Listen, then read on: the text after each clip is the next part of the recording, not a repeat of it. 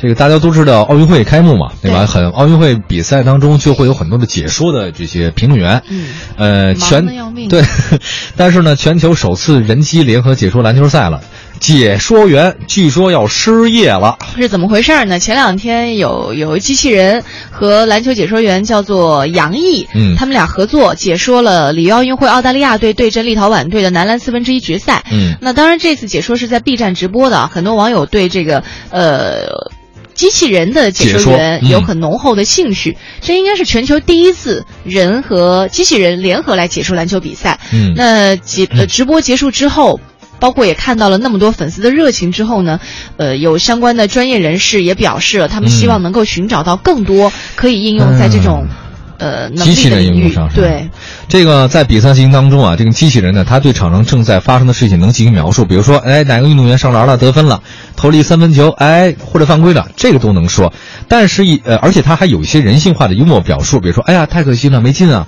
啊，还有说，哎呀，这个球进的好不讲理啊！哎，刚刚发生了什么？竟然没有进球。但是这些也不算幽默吧？他就是完全可以预先设置，对吗？他就是预先设置的，真正的人性化的东西，他一他包是一个人在战斗。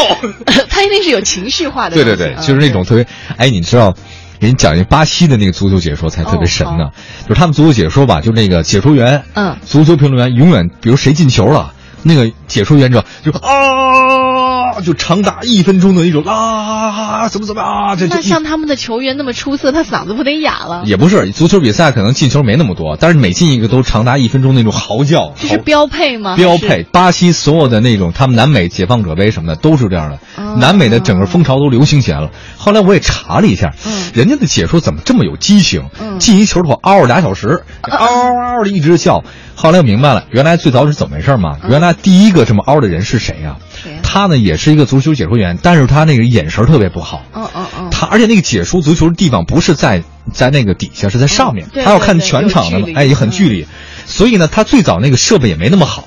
他一开始的话，知他知道是谁进球了，嗯嗯，然后他就他知道进球了，但是他不知道谁进的，所以他先嗷一直嗷。一边嗷一边观察。不不不是一边吧观察，旁边有人赶紧递，哎，你刚才那是谁？罗纳尔多不不是罗纳尔迪尼奥，不是哦哦是他对对，啊是他，哦赶紧给他三中球，最后的嗷做结束，拿到球的哦，刚才那是谁谁进球了，恭喜他，哎倍儿逗你你这不是段子吧？呃，你可以当段子听。哎但是我觉得能能自圆其说。对，这就是他后来所以等，但是后来发现啊，大家对他这个凹特别的那种激动。没有想到这些幕后的东西哈。对，其实是他眼神不好，他是大近视眼，根本看不清谁进球，尤其是底下嘛。那时候后面告诉他说那是几号，九号，九号是谁呀、哦，是他是他，哦，对对对，凹结束，他最长凹了一分三十多秒吧。那那个嗯后面配合的人是不是动作有点慢？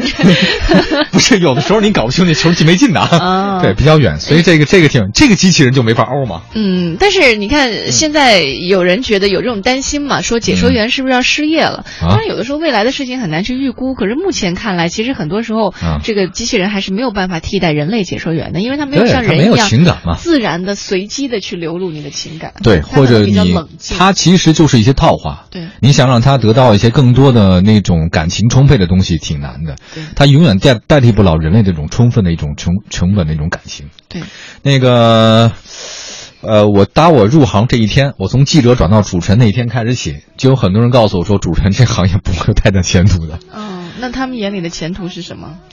我现在慢慢相信他们的话。但是你还在坚持，对吗？我等待有一天机器人来取代我，我欧俩我欧俩小时给他。